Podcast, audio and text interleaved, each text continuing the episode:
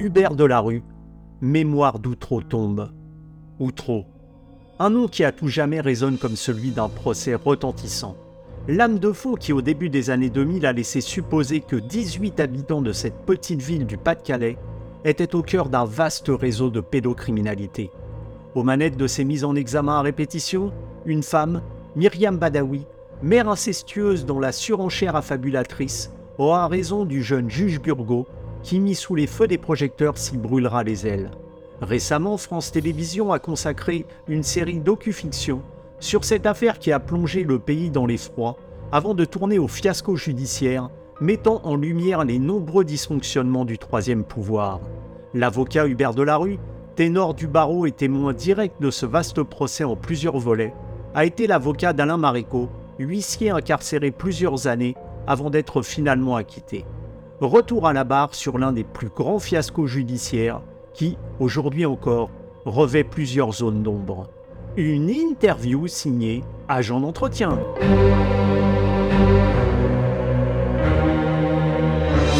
Maître Hubert Delarue, bonjour. Oui, bonjour monsieur. Merci de m'avoir invité, c'est sympathique. Maître, euh, pour euh, recontextualiser un peu euh, ce- cette interview que nous allons faire ensemble, le 25 février 2000, dans la cité HLM de la Tour du Renard à Outreau, au Nord-Pas-de-Calais, quatre enfants issus du couple Thierry Delay et Myriam Badawi confient à leur assistante maternelle les abus sexuels que leur ont fait subir leurs parents au sein du domicile familial. L'enquête judiciaire est alors ouverte et des dizaines de suspects dont les parents sont placés en garde à vue. Il y a peu, euh, eu- France Télévisions a diffusé une euh, série documentaire sur l'affaire d'Outreau, euh, dans laquelle vous, intervenez, puisque cette affaire a défrayé la chronique. Quel est d'abord votre sentiment sur ce documentaire dans lequel vous témoignez en tant qu'avocat d'Alain Maréco, huissier? La chose est assez ambitieuse sur la forme, parce que évidemment mêler des documents d'archives, des déclarations d'aujourd'hui, reconstituer euh, un studio, tout ça, dans un premier temps, me paraissait à la fois ambitieux, mais peut-être un peu dangereux.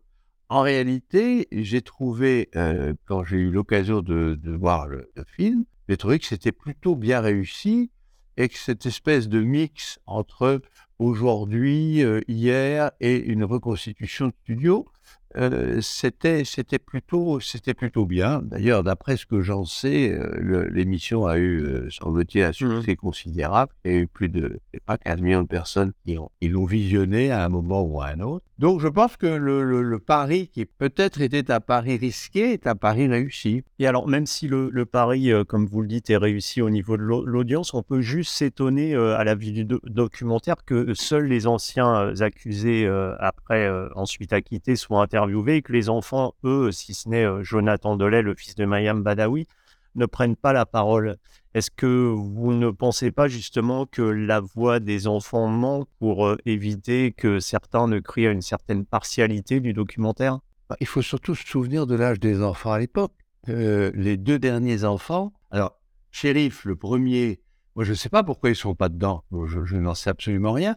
Je sais que euh, Shérif, ce qu'il a accepté, ce qu'il a été sollicité, ce qu'il a été, je ne sais pas. Il se dit que Dimitri, euh, qui est la pierre angulaire de- du dossier. Dimitri, c'est c'est celui sur lequel va reposer le dossier, parce qu'en réalité, il faut savoir qu'à l'époque, euh, l'aîné des enfants shérifs n'est pas là, puisqu'il est placé et ne revient que le week-end. Il porte d'ailleurs très très peu d'accusations à l'époque, très très peu d'accusations. Dimitri est celui qui va porter le plus d'accusations, puisqu'il va mettre en cause plus de 100 personnes. Plus de 100 personnes, il va accuser plus de 100 personnes. Pourquoi il n'est pas là? C'est vrai que ça aurait été intéressant, parce que c'est celui qui est, c'est celui sur lequel le dossier va reposer. Étonnamment, il n'est pas là. Il faut se dire que Jonathan était petit. Et Jonathan, à l'origine du dossier, n'accuse personne. Il accuse ses parents, mais il n'accuse pas de tiers en dehors de ses parents. Ça n'est que progressivement, il avait quoi? Il avait 7 ans, je crois, 6 ans ou 7 ans. Et quand au dernier Dylan, il avait 2 ans, 3 ans, donc ça n'a rien de surprenant, parce que lui, d'ailleurs, n'a jamais porté d'accusation contre personne. Donc je crois qu'il faut reprendre, en fait, l'âge des enfants. Ce qui est surprenant, ce qui est vrai, c'est que d'autres auraient pu euh, venir s'exprimer.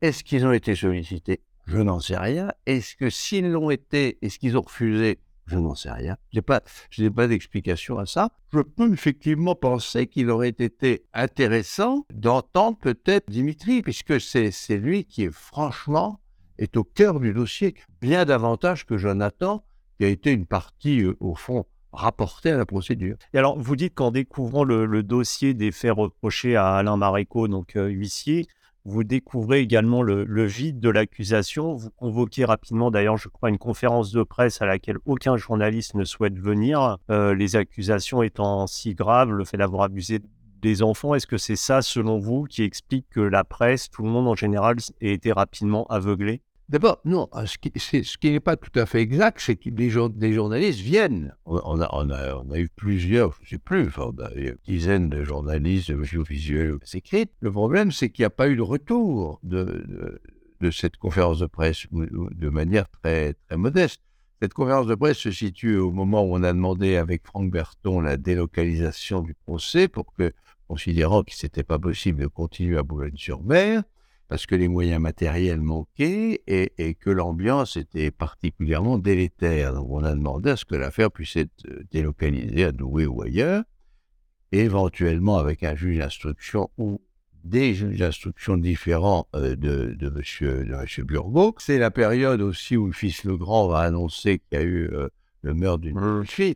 on est à un point, un point particulier, enfin un temps particulier du dossier donc la conviction que nous avons avec Berthaud, qui se confirmera d'ailleurs par lors du procès, le premier procès de Saint-Omer et le procès de Paris, c'est que ce dossier ne tient pas à l'exclusion des quatre principaux protagonistes, qui d'ailleurs sont tous les quatre euh, condamnés. Et, mais cela étant, euh, à l'époque, on rame, on nage à contre-courant, mais Bon, euh, et c'est très compliqué de...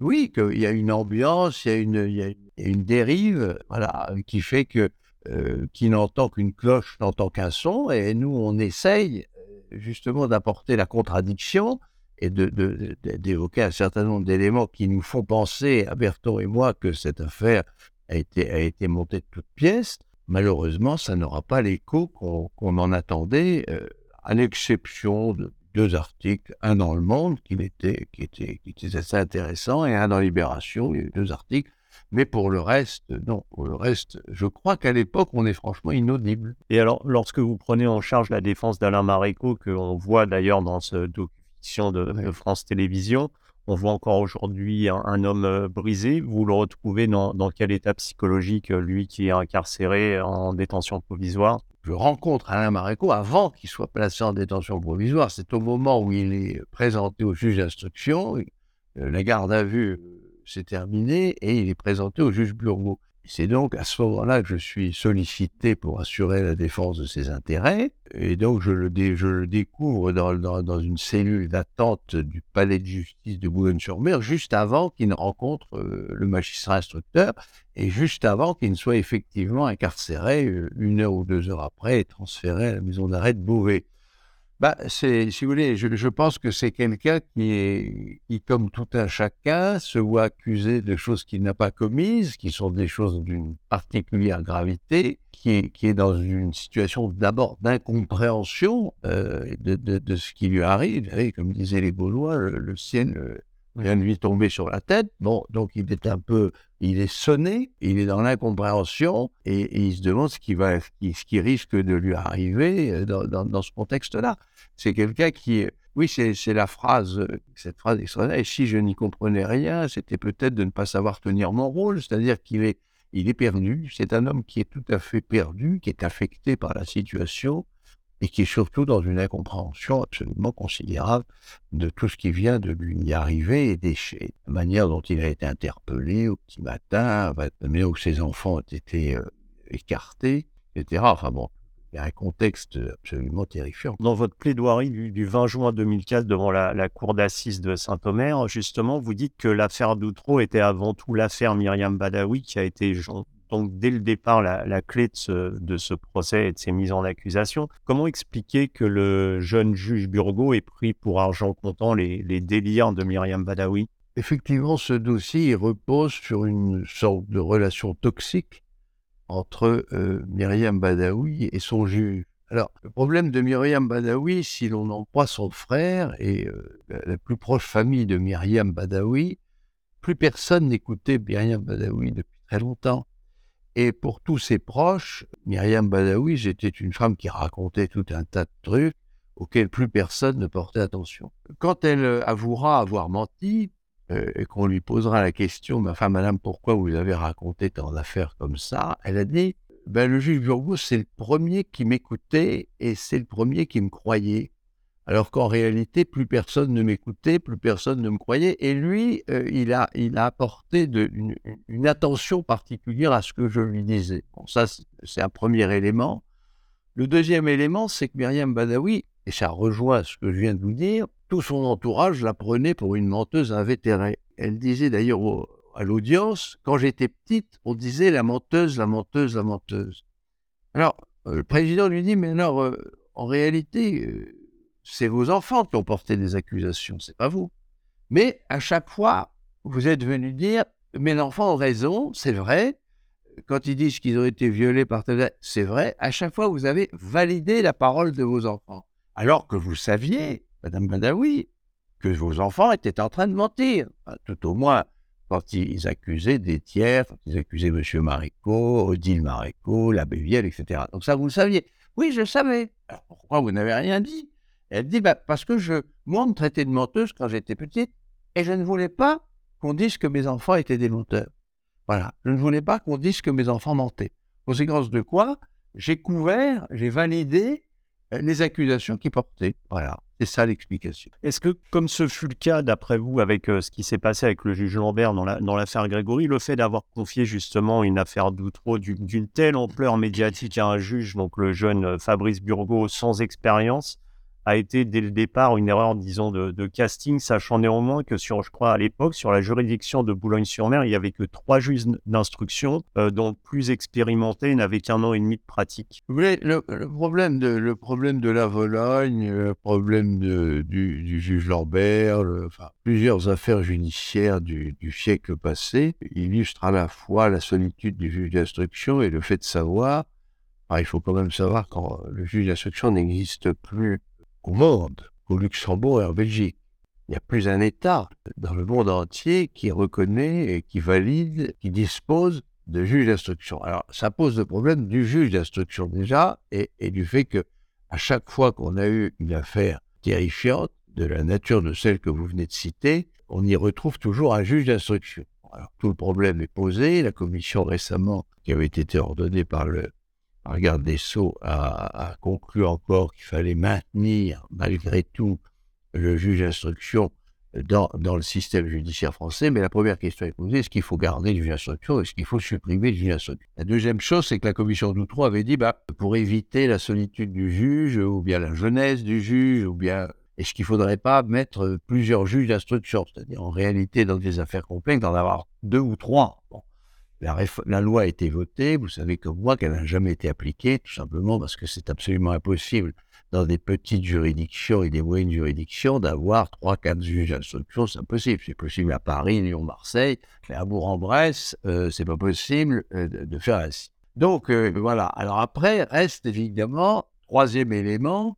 alors cette, cette, loi malheureusement est, devenue obsolète, elle a été supprimée. Troisième élément, évidemment, on peut penser que des juges, qu'un juge plus, je dirais, plus expérimenté, plus ancien, plus aguerri, euh, plus aguerri, et déjà confronté à des affaires de cette nature qui sont malheureusement extrêmement nombreuses au ressort de la cour d'appel de Douai, aurait été plus prudent, plus perspicace.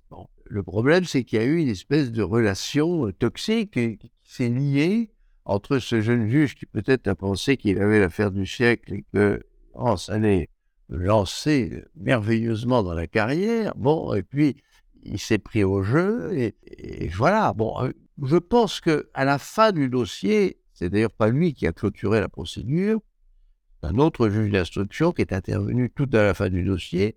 Je pense que à la fin, il a compris, il a, il a, il a su modorer qu'il y avait quelque chose de pas très clair dans cette affaire-là et que peut-être il s'était fait, pardon, gonfler par Madame euh, Badawi. Et à un moment, d'ailleurs, il lui dit, euh, dans un, je crois que c'est le dernier interrogatoire, Il lui dit, mais dites, Madame Badawi, vous êtes sûr que vous me dites euh, la vérité? Vous êtes sûr que vous ne me racontez pas d'histoire là Tous ces gens que vous accusez, euh, vos enfants, enfin, il y, a plus, il, quasiment 100 personnes qu'il faudrait incarcérer sur leur sort de boulotte. Ça vous paraît sérieux? C'est rigoureux, etc. C'est vrai? Vous, mentez pas Non, je, vous dis la vérité. Et on sent que dans les questions que le juge va poser, les dernières questions qu'il pose à Madame Badawi, je pense qu'il s'interroge en se disant, mais si jamais, finalement, comme le dossier ne repose quasiment que sur elle, puisqu'elle valide absolument tout, euh, finalement, et si elle m'a raconté des carames historiques, le dossier risque de s'effondrer. Évidemment, pour lui, c'est pas une bonne hypothèse qu'il a fondé toute sa conviction sur cette affaire-là. Quand on parle, quand on évoque la question que vous venez de me poser, ça, apporte plusieurs réponses. Et, dans le documentaire, on voit également euh, un moment euh, que les, accusés euh, trouvent complètement hallucinant qu'il n'y ait jamais eu de confrontation directe dans le bureau entre le, du juge Burgo, entre Myriam Badawi et individuellement celles, celles et ceux qu'elle accusait, puisque c'était uniquement euh, plusieurs personnes en même temps. Oui, je, je pense que je pense qu'en effet d'ailleurs la, la, loi la loi Clément de, 2007 de réforme la, petite loi Clément puisque la commission de droit avait, avait fait je crois pas loin de 150 ou 160 recommandations la loi qui va suivre de monsieur garde des Sceaux Clément va en reprendre 7 euh, ou 8. Euh, bon. Mais dans les 7 ou 8, euh, il va être repris notamment le fait que les, confrontations collectives, sauf si tout le monde est d'accord pour qu'elles se déroulent ainsi, mais c'est le, droit pour chaque accusé, en réalité, qui, va être, qui est consacré de pouvoir obtenir des confrontations individuelles. Et il est quasiment certain que dans cette affaire, s'il y avait eu des confrontations individuelles, euh, on se serait euh, certainement rendu compte que dès lors que les, quatre qui accusent, en réalité, Madame Badawi donne le ton. à chaque fois, elle donne le là. Elle dit euh, il s'est passé ça. Et les, et, les autres, Madame, Madame Grenon, Genel Plan, oui, bah oui. Mais si on rentre dans le détail des choses, elle dit bah, par exemple, M. Maréco, seul avec, euh, en confrontation avec Mme Grenon, posait des questions précises. C'était quand, comment, à quel moment euh, Pas le jour et l'heure. Enfin, est-ce que c'était au mois de septembre, à d'avril, à l'été, euh, à l'hiver, à l'automne, etc. Comment était habillé Vous vous souvenez? Quand même des trucs traumatisants. Il était habillé comment, M. Maréco, etc. Qu'est-ce qu'il vous a dit? Comment ça s'est passé, etc. Bon, ah bien, la version après, on fait venir M. Delplat, qui veut dire qu'il est accusé branlant du dossier, parce que plusieurs fois, un très honnête homme, finalement, malgré tout ce qui a pu lui être reproché qu'il a fait, parce qu'on sent que plusieurs fois, c'est le juge qui le brutalise, et alors il dit, il confirme, mais au début, euh, dans plusieurs interrogatoires, il dit, ben non, ils n'étaient pas là, monsieur, monsieur je ne vous connais même pas. Comment vous ne connaissez pas ben, enfin, Vous l'avez accusé, ben non, allez, vous connaissez quand même, plusieurs fois, vous l'avez mis en cause. Ben, oui, oui, Finalement, il était, oui, il était là, il était là, avec, bon, confrontation, attendez, il était là ou il n'était pas là? Parce que, première fois, vous le dites qu'il est là, deuxième fois, il n'est pas là, troisième fois, il est là, quatrième, il n'est pas là, cinquième, il n'est pas là. Alors, il est là, il n'est pas là, c'est un fantôme ou pas, c'est un clown, je ne sais pas, il faut nous apporter des brésiliens. Bon. Et je pense que tout seul, il aurait craqué. Et tout seul, il aurait dit, non, j'ai raconté des je ne connais pas, je n'ai jamais vu, c'est une. Et après, on avait Badawi, on avait quasiment, on aurait eu trois versions différentes. Et là, ce qui était vrai pour Marico, c'était vrai pour la Bévienne, c'était vrai pour euh, la boulangère, c'était vrai pour le chauffeur de taxi, c'était vrai pour tous ces gens-là. Donc, à mon avis, là, le juge. Mais faire la confrontation collective, ce n'était pas compliqué. Il mettait. Vous savez, moi, j'ai appelé Madame Badawi. En fait, j'ai appelé la reine. On l'appelait la reine Badawi. Pourquoi? Et quand elle arrivait au palais de justice, on disait la reine arrive dans son carrosse. Il y avait une relation très forte entre le juge et elle. Alors, elle rentrait dans le bureau, etc. Confrontation. Madame Badawi, il l'asseyait exactement en face de lui. Et puis nous, on était derrière. Et puis à côté de Madame Badawi, il y avait Madame Grenon, M. Delplan. Elle donnait là. Madame Badawi, vous confirmez, etc. M. Mérico était bien là. Ah bah oui, je suis bien sûr, je vous l'ai dit, etc. Très bien. Bon, alors, Madame Grenon, vous venez d'entendre ce que dit Madame Badawi. Qu'est-ce que vous en pensez? Ah oui, oui, oui, elle a raison. Et alors, il faut, M. Delplan, euh, bah, Ah, oui, oui, oui, oui, oui, oui. Alors, il dit, vous voyez, les trois vous accusent, monsieur Marico. Alors, c'est bien que vous y étiez, etc. Bon. Donc, c'était un truc absolument insupportable. Et, malheureusement, malgré toutes les demandes qu'on a pu faire à la chambre d'instruction pour euh, modifier le processus, ça n'a jamais été accepté. Et la question que vous avez posée est tout à fait pertinente. Et il est quasiment certain que si ces confrontations séparées que nous avions demandées, même exigées, sans succès, avaient été mises en œuvre, le sort du dossier aurait peut-être été différent. Et ça, beaucoup plus rapidement.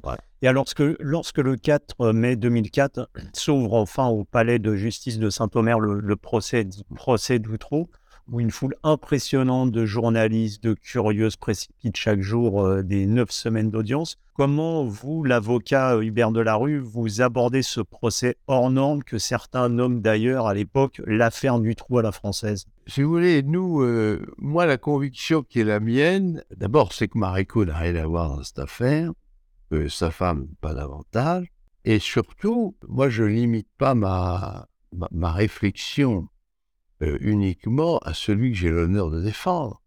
Mais j'ai une vision générale du dossier qui m'a absolument convaincu que cette affaire est un, ramassis de, mensonges, de, contre-vérités, des choses, de, enfin, choses qui n'ont jamais existé, et que je tiens simplement déjà de la lecture du dossier et de la vraisemblance d'un certain nombre d'accusations qui ont été portées contre les uns ou contre les autres, et qui manifestement, si on s'était donné la peine, si la Chambre de l'instruction s'était donné la peine de, lire attentivement et, de manière relativement contradictoire, de, regarder l'ensemble du dossier euh, avec un œil critique, il se serait dit, il y a quelque chose qui cloche là-dedans. Il, il faut savoir qu'il y a eu 14 personnes incarcérées 14 personnes accusées, dont Bourbon qui est mort en détention. Bien. Euh, et, donc très acquitté. Mais il faut savoir que, euh, c'est un exemple que j'aime à citer, que Dimitri a accusé euh, plus de 120 personnes. Plus de 120 personnes. À telle enseigne que l'assistante maternelle chez qui il était placé ne voulait même plus l'emmener au supermarché parce qu'à chaque fois qu'elle l'emmenait pour faire ses courses chez Lidl ou je ne sais où, euh, elle en est le gamin, qui était quand même relativement jeune, il avait, il avait 10-11 ans, et, il passait devant le rayon boucherie, il disait, il disait Tata, tata, tata, oui, qu'est-ce que t'as, Dimitri Lui aussi, il nous a violés. Ah, Après, on passait au rayon des fruits et légumes, euh, il y avait un, monsieur qui était en train de faire euh, son, son caddie, et il dit, lui aussi, etc. un jour, elle va au commissariat de police parce qu'elle a mis son passeport, sa, carte d'identité à faire refaire. On la met en attente dans la salle d'attente. Il se trouve que la porte est ouverte et passe un gros monsieur qui passe, etc. Et aussi, c'est le commissaire de police euh, de Boulogne-sur-Mer. Bon, euh, moi, j'explique ça au juge. Je dis, mais euh, attendez, il y en a 100. si vous croyez que Dimitri et que vous croyez sa mère, qui confirme toutes les accusations qu'il porte, alors c'est pas 13 personnes en prison, c'est 120. Ou alors, vous, ou alors la justice n'est pas la même pour tout le monde. Ou alors les citoyens ne sont pas tous égaux devant la loi. Il y a des citoyens qui vont en prison, il y a des citoyens euh, qui sont là accusés exactement dans les mêmes, même pire. il faut savoir que dans le dossier de Loutreau, euh, est huissier, mais il y a deux autres huissiers qui ont, deux autres, je ne donnerai évidemment pas les noms, qui ont été gravement mis en cause par Dimitri pour des faits beaucoup plus graves, avec des sévices, des tortures, des choses épouvantables. Ils ont été entendus par Bianco et ils ont vécu ça, tu, euh, mais l'union se trouverait très bien. C'est mal qui est parti. Bon, il dit, attendez, Marico, en prison, ça fait deux ans. Et, et, et maître tel et tel sont huissiers, pareil, sont accusés de faits beaucoup plus graves. Alors, a fonctionné comme ça, la justice, monsieur le juge. Vous n'avez pas encore compris qu'il y a un problème quelque part, hein, il, y a, il y a un loup quelque part. On verra ça plus tard. Wow, monsieur le juge. C'est ça, Outreau. Outreau, c'est ça. C'est la folie. Outreau, c'est la folie. C'est un, un dossier de fou. C'est un dossier de fou. Tout est comme ça. Il y a, il y a des, des enfants annoncent des services incroyables. Mais, les services que vous, qui dépassent l'entendement. Mais quand un enfant, c'est un détail sordide, mais il a rentré une fourchette dans l'anus. L'expert a dit, mais c'est du côté du manche ou, du côté de... Des picots. Ah, des picots Ah, des picots Des fourchettes Oui, oui, des couteaux aussi, oui, oui. J'ai regardé le rapport du médecin légiste qui a examiné la nuit de cet homme. Vous y avez retrouvé à minima des traces de couteaux, de fourchettes rentrées du côté des picots. Non, mais enfin, on ne sait jamais, vous savez, tout ça, c'est bizarre, ça peut cicatriser. Et sans doute, oui, sur, un enfant de 6 ans, c'est temps. Oui, belle faites comme ça, bien rentré, ça ne se passe. Hein. Non, c'est un miracle, hein, un miracle. Pour avoir la foi. Hein. La justice, c'est pas la foi, hein, d'accord C'est la matérialité des faits corroborés par des éléments matériels, des éléments scientifiques et des éléments médicaux ne le sont pas. Voilà. Et vous vous entêtez. Voilà. C'est ça trop C'est ça, c'est un entêtement. Et alors, enfin, le, 18 mai, euh, lors du procès, Myriam Badawi euh, rétracte ses aveux, expliquant euh, avoir tout inventé. Pourtant, lorsque le verdict est prononcé, outre les condamnations forcément de Myriam Badawi, Thierry Delay, leur voisin de palier David Delplanque et Aurélie Grenot, six personnes sont condamnées, dont quatre à des peines couvrant la détention provisoire déjà effectuée. Comment expliquer ces condamnations?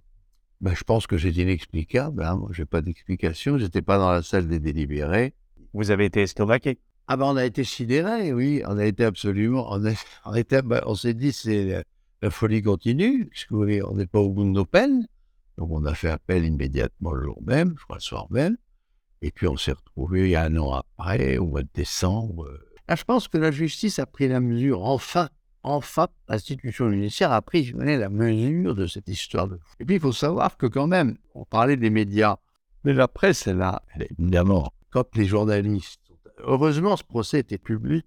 S'il n'avait pas été public, les choses se seraient peut-être là encore passées différemment. Mais euh, l'institution judiciaire était tellement sûre de son fait que les partis civils, tout ça, tout le monde a accepté que ça soit public. Et pour nous, c'était extraordinaire. Parce que, quand c'était public, j'ai dit là, là, c'est fantastique parce que tous ces journalistes, il y en avait, je sais pas, 150 qui étaient accrédités, euh, là, ils vont voir ce que moi j'ai vu, ce que moi j'ai regardé, que j'ai compris avec quelques-uns, notamment avec Roberton et avec Eric, ce qu'on a compris, manifestement, là, ça va faire boum. Ça va faire pchit, mais ça va faire ça, ça va faire quelque chose. C'est pas possible autrement. Et donc, les journalistes arrivent durant Soufflant, du Figaro, etc. Il y avait le Monde aussi qui était là, qui nous était, la, presse était relativement hostile, sauf euh, Libération avec Florence Aubenas, qui, elle, avait eu accès au dossier précédemment et elle avait évidemment compris qu'elle ne pouvait pas résister plus de 48 heures. Et là, les journalistes, d'emblée, tous, ceux qui validaient en réalité cette affaire, c'est très grave, les pédophiles, etc., estomaqués, mais pas le troisième jour, le deuxième jour. Et ça va durer deux mois, le procès. Ça va durer deux mois, plus de 60 jours. Et déjà, le deuxième jour, le premier papier du Figaro, c'est euh, le scandale d'Outreau, etc., les notables, etc., etc. Premier papier du Figaro. Le lendemain, ben, quelque chose qui ne va pas, cette affaire-là. ça ne tourne pas, etc. Et le troisième jour, complètement. Alors la presse se déchaîne dans l'autre sens. Voilà. Donc il y, a eu, un revirement absolument complet de la presse et qui s'est fait pas parce qu'on leur a dit, pas parce qu'un tel avocat, tout simplement parce qu'ils ont assisté. Alors le problème de ce que nous avons appelé, nous les complotistes et les révisionnistes, euh, ceux qui viennent dire aujourd'hui que tous les innocents n'étaient pas, etc., ce sont des gens qui n'ont, euh, et c'est ça le seul, le premier reproche que j'en fais, après ils pensent ce qu'ils ont envie de penser, mais c'est qu'ils n'ont jamais assisté ni au procès de Saint-Omer, ni au, procès de Paris. On en a vu certains dix ans plus tard au procès de, Rennes, mais sur les deux premiers, les deux, procès, les deux premiers, les deux plus lourds, c'est-à-dire euh, Saint-Omer et Paris, tous ceux qui aujourd'hui viennent vous dire il faut reconstruire, non, lui, il dit qu'il était innocent, mais il n'était peut-être pas, etc. Ces gens-là ont raisonné sans doute par rapport au dossier ou parce qu'on leur a dit, etc. Mais ils n'ont pas assisté au procès. Ils n'ont pas été, même pas acteurs, ils n'ont pas été spectateurs du procès. Alors je pense que les journalistes qui arrivent, qui sont tous hostiles sauf un, sauf un ou deux. Mais tous les autres nous sont, pas, pas hostiles à nous, mais qui pensent que cette affaire-là, elle tient dur comme fer, comme disait l'autre, elle tient à la colle. finalement, euh, deux jours après, ils font des papiers qui sont tout à fait différents. Et je crois que ça tient au fait qu'ils étaient présents, ils ont pu écouter, voir, disaient les uns les autres. Vous parliez, Mel, de ces complotistes. On sait qu'il y a eu un autre reportage, euh, Trop l'autre vérité. Oui, oui, oui, c'est garde, c'est pour oui, clairement ça. Dans, dans, le dans ce docu-fiction de France Télévisions, Jonathan Delay, euh, a posteriori, appelé à, boycotter la série documentaire qui juge diffamatoire. Il a même, je crois, porté plainte contre France Télévisions pour entre autres abus de confiance. Mm. Il laisse entendre qu'une plateforme MVOD de renom préparait un nouveau documentaire sur l'affaire Doutreau. Est-ce que vous comprenez les, le revirement de situation de Jonathan Delay Je ne sais pas, moi je, n'ai vu de lui que ce que, que ce que nos films, voilà. Et puis je dis pour nous, pour nous, Jonathan, pour ceux qui ont vécu l'affaire d'Outreau, c'était euh, c'est Dimitri Outreau. Outreau, c'est Dimitri. C'est pas c'est pas c'est pas Shérif, c'est pas Kevin Shérif, c'est pas Dylan, et, et c'est même pas lui. lui, il est il est relativement marginalisé dans l'affaire. Il va venir, pas tout de suite, mais il va venir valider ce que dit Dimitri. Mais il n'y a pas de choses qui viennent de, ma mémoire. De, ma mémoire, je peux faire erreur, hein, mais spontanément, c'est pas lui qui porte les accusations. Il valide des accusations. il les reprend. Il les reprend à son compte et les valide. Mais celui qui est la pierre angulaire du dossier, enfin les, trois personnages de l'affaire de c'est Dimitri, sa mère et le juge. C'est le trio. Et, Dimitri, c'est celui dont l'avocat général a parlé de l'enfant fou. C'est pas la défense. Ce serait pas permis Surtout que son enfant est une victime. C'est une victime, c'est indiscutable, comme, comme ses, trois frères. Indiscutable. Mais le procureur de Signe dira l'enfant fou. Bon. Mais Jonathan, bon, moi je l'entends là dans le. Je vois ce qu'il dit. Maintenant, il dira, paraît-il, qu'il a, qu'il a été. C'est comme ce qu'on fait là, c'est pas du. Vous faites un montage, j'imagine après.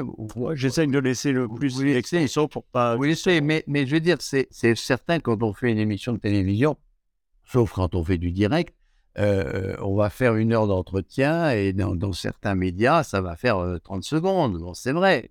D'ailleurs, quasiment, je n'en accepte plus. Après, je ne sais pas. Moi, je n'ai pas d'éléments, si vous voulez, pour corroborer ce qu'il dit ou pas. Euh, je ne sais pas s'il a porté plainte. Oui, il a évoqué à l'époque. Je ne sais pas s'il y a une autre émission qui se prépare. Je n'en sais rien.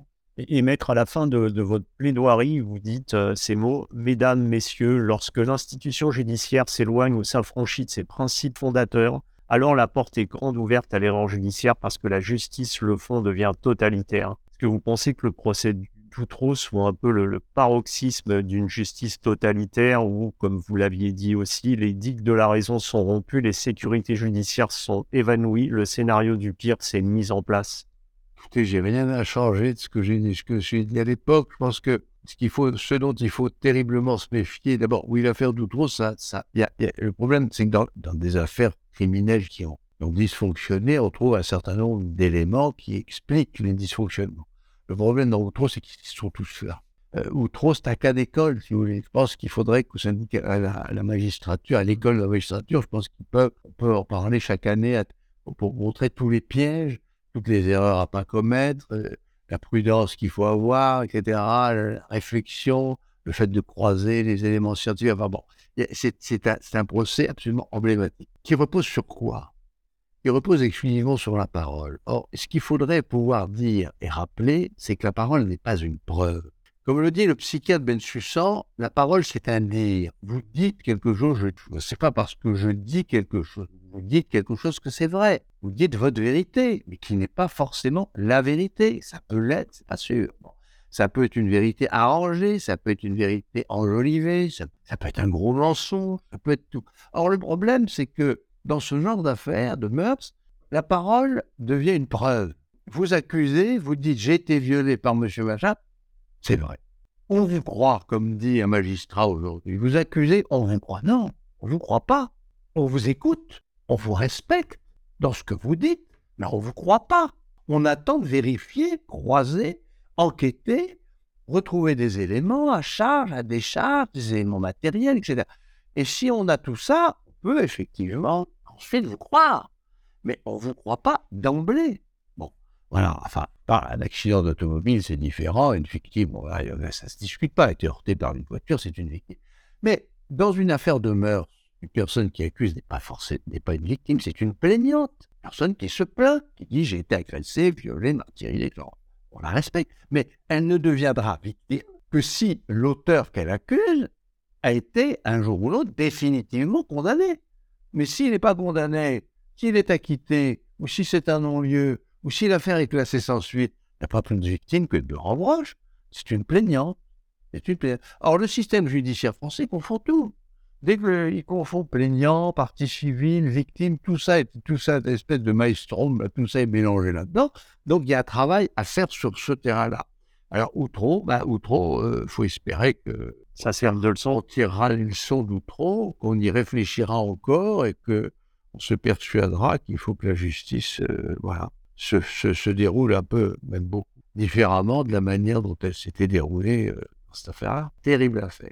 Vous avez dit qu'Outreau était un cas d'école justement pour la magistrature. Aujourd'hui, plus de 15 ans après ce procès en appel et l'acquittement ou face aux, réquisitions euh, favorables de l'avocat général, vous renoncez à plaider, vous avocat. Que gardez-vous aujourd'hui de cette affaire euh, entre vie brisée, naufrage judiciaire? Est-ce que vous pensez qu'on puisse un jour tourner définitivement la page de, cette affaire d'Outreau bah, Si vous voulez, le problème de la justice, c'est que c'est toujours un balancier. Ça va dans un sens, ça va dans l'autre. Aujourd'hui, malheureusement, j'ai l'impression, moi, je souhaiterais que les leçons d'Outreau perdurent, que à chaque promotion de, l'école de la magistrature, on puisse débattre d'Outreau, qu'il y ait des experts, des avocats, des juges, etc., et qu'on puisse, faire en sorte que, ce ne soit pas un vœu pieux de dire euh, plus jamais Outreau, plus jamais Outreau. Mais je suis suis pas très rassuré. Si vous voulez.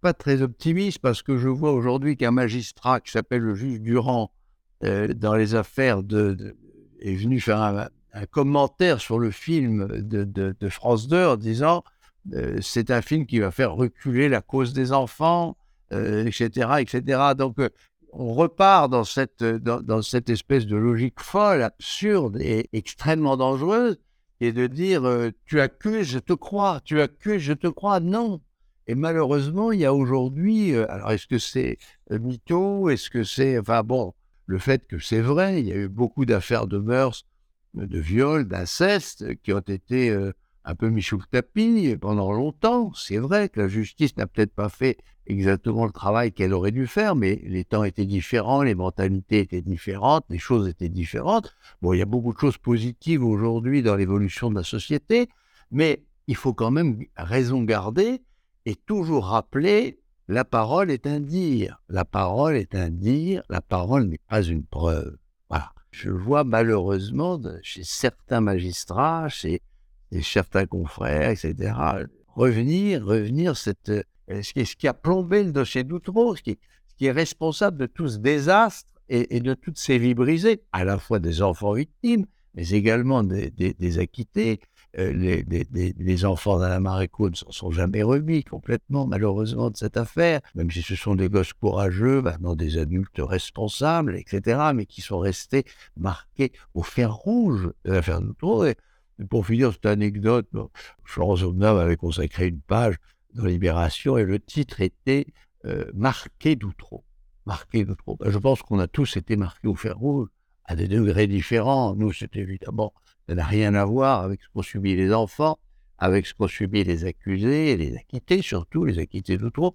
Mais je pense que personne n'est sorti indemne, si vous voulez, de, cette incroyable affaire euh, d'Outreau que j'ai appelée l'affaire Badawi, parce qu'on stigmatise un, malheureux village qui s'appelle Outreau. Arrêtez, ça aurait pu se passer, si c'est passé à Outreau, ça aurait pu se passer à plein d'endroits différents du territoire national. Non, c'était l'affaire Badawi. C'était l'affaire Badawi. Et puis, espérons que ça ne revienne plus. Espérons. Maître Hubert Delarue, merci beaucoup pour cette interview et ce témoignage.